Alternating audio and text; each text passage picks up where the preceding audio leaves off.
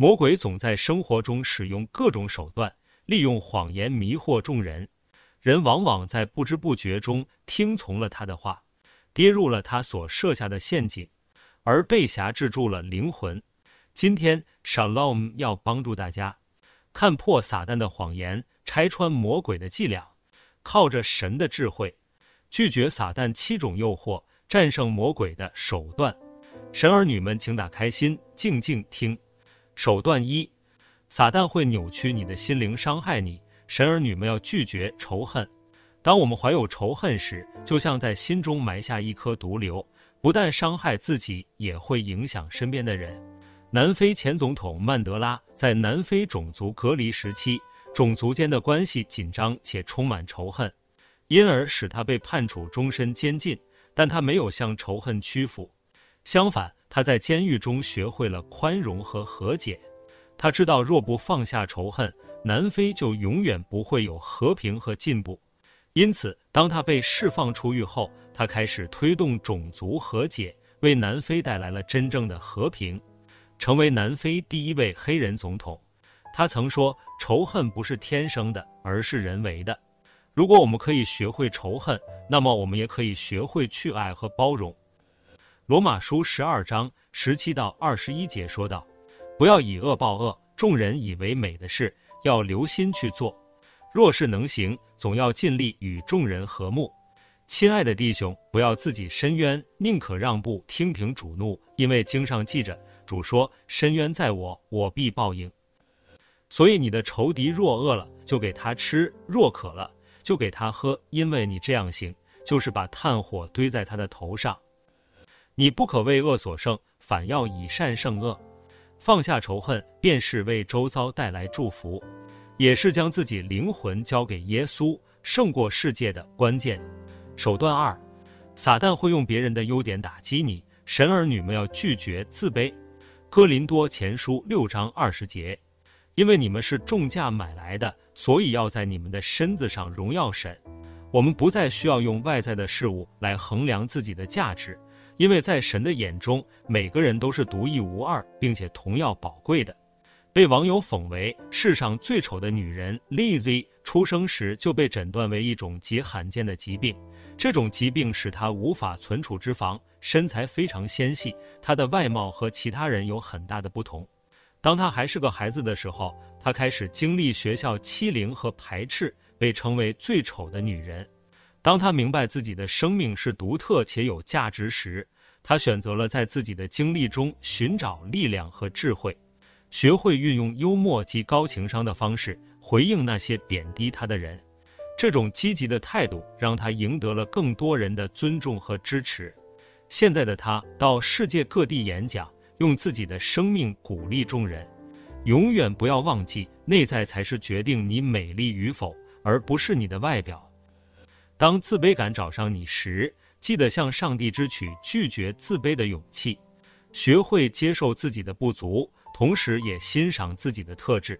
这样的你不仅充满魅力，同时也荣耀了上帝。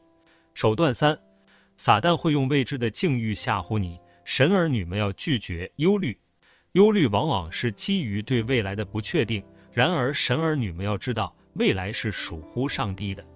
耶稣说：“不要为生命忧虑，吃什么，喝什么；为身体忧虑，穿什么。生命不胜于饮食吗？身体不胜于衣裳吗？”又说：“你们哪一个能用思虑使寿数多加一刻呢？”最后，耶稣又说：“所以不要忧虑，说吃什么，喝什么，穿什么，因为你们需用的这一切东西，你们的天赋是知道的。神知道你的需要。”并且他是供应你的那位天父，明白了这句话，生命中任何大小问题都能靠神克服忧虑及烦恼。一位名叫寇瑞的基督教徒，他在第二次世界大战期间帮助犹太人逃避纳粹的迫害，但是最终他和他的家人也被逮捕，被关进了集中营。在那里，他经历了极度的痛苦，但他信靠神的意念，让他克服了忧虑和恐惧。他在书信中说道：“当我们担心未来，我们失去了今天；当我们担心生命，我们失去了活着的快乐。信任上帝，让他照顾你。他永远不会让你在他的手心之外。他的信念不仅使他在困境中保持平静和坚强，也安定身边的许多人，给予他们希望。他后来成为了一位著名的演讲者和作家，将他的经历和信仰分享给世界各地的人们。神儿女们要时刻把你的忧虑卸给神，因为他顾念你的一切。手段四，撒旦会用他人的过错损害你。神儿女们要拒绝愤怒。有句话说，愤怒是一种危险的麻醉剂，它会令人失去判断力。魔鬼惯用的伎俩就是透过话语、事情来激怒人，把你弄上头而失去理智，最终做出一些后悔的事情。大卫曾在诗篇中写道：“不要为那作恶的心怀不平，当止住怒气，离弃愤怒，不要心怀不平，以致作恶。”因为作恶的必被剪除，唯有等候耶和华的必承受地土。大卫在自己的人生经历当中多次遇到不公平的对待，然而他心中每每感到难过或愤怒，他仍然会将主权交在上帝手中，让神为他伸冤。因此，他也承受了上帝所赐予他的福分与恩典，成为以色列最崇高的君王。原来大卫明白这个真理。当我们靠着神止住怒火，这个做法便是把魔鬼压在地上摩擦，并且与神同得荣耀，获得上帝的奖赏与恩待。神儿女们，下次又想生气时，试试跟上帝祷告，支取美好的奖赏，不仅能靠着主止息怒气，更可借此机会经历父神信实的应许。手段五，撒旦会引诱你犯错来控告你，神儿女们要拒绝冲动。冲动行事的后果往往会犯下大错，这个道理人人都懂，却仍然容易受引诱。常见的状况有：冲动下的消费容易让人陷入财务困境中；逞一时之快的言行导致自己和他人的伤害；设想不周全的决定造成难以收拾后果。柏拉图有句名言：“智者总是掌控自己的情感，愚者总是被情感掌控。”所谓随心所欲，终失本我。要懂得控制欲望，才能掌握人生。圣经中所说的“攻克己身，叫身服我”，就是要神儿女们在日常中操练自己延迟享受的心智，以及三思而行的处事态度。这不只是人生的智慧，更是属天的真理。手段六，撒旦会用过往不好的经历来摧毁你。神儿女们要拒绝懊悔。漫威电影中最受欢迎的钢铁人演员小劳勃道尼，在他年轻时迎来一次职业生涯的高峰，他却因为毒品滥用被捕入狱，重重打击他的事业和声誉。他的过去常常被媒体揭露，令他深感内疚和懊悔。然而，他并没有被懊悔所控制。他努力克服了毒瘾问题，改正了自己的品行，靠着钢铁人又再次走上了演艺巅峰，成为众人追捧的巨星。他曾在媒体面前说：“犯过错并不等同于不可重生，只要你不让自己沉迷于自责和懊悔之中，你依然可以重新开始。”圣经以赛亚书四十三章二十五节神说：“唯有我为自己的缘故涂抹你的过犯，我也不纪念你的罪恶。”上帝不会因为我们曾经的过失而不断谴责，相反，他给予神儿女们悔改和重生的机会。因此，我们可以通过承认自己的错误，学会放下和宽恕自己，同时汲取教训，不再重蹈覆辙，来克服懊悔的困扰，重新走向神预备美好的路径。手段七，撒旦会欺骗你，远离神而堕落你。神儿女们要拒绝骄傲。著名的圣人奥古斯丁曾说过：“骄傲是所有罪恶的根源。骄傲不仅是自大高傲的态度，更是使人倚靠自己，以自我为中心。这样的心态会让人堕落，而这正是撒旦要达到的目的。”韩国著名演员宋慧乔因外貌出色及演技精湛而备受赞誉，成为众人追捧的巨星。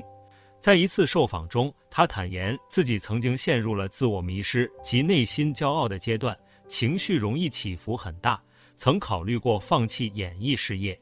但在那时，他发现了信仰的力量，开始向上帝祈祷，希望能够找回真实的自己。他开始积极参与教会，渐渐地感受到了上帝真实的爱。